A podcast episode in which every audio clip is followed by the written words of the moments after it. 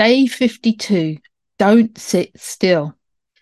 We've spoken about our ancestors and how they would have been moving for most of the day. Of course, they would have had rest times, but also lots of movement as well. As you start to notice improvements, you may become aware that your body wants to move more. For some, this comes more naturally than others. For some, you may have to consciously think about incorporating more movement into your day. Frequent movement is a pillar of good health. It's not an exaggeration to say that being too sedentary is ruining people's health. In the same way that widespread smoking once wreaked havoc from a public health perspective. Sedentary lifestyles are, be, are a big reason why chronic illness and pain are so common nowadays. Your genes positively crave movement. What counts as movement?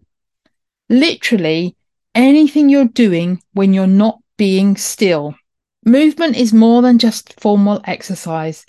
It's walking up and down the stairs, chasing after kids or grandkids, playing fetch with your dog, pushing a pushchair or a shopping cart round the grocery store, bending down to weed the garden or put washing in the washing machine. Knowing this, you can exaggerate some of the movements of your everyday chores. If you have a sedentary job or spend lots of time in one place, whether sitting or standing, find ways to incorporate movement. Set a timer for every 20 minutes and then get up and move for a few minutes. Walk around, do some squats or some lunges, walk up some stairs, incorporate some micro workouts or dancing.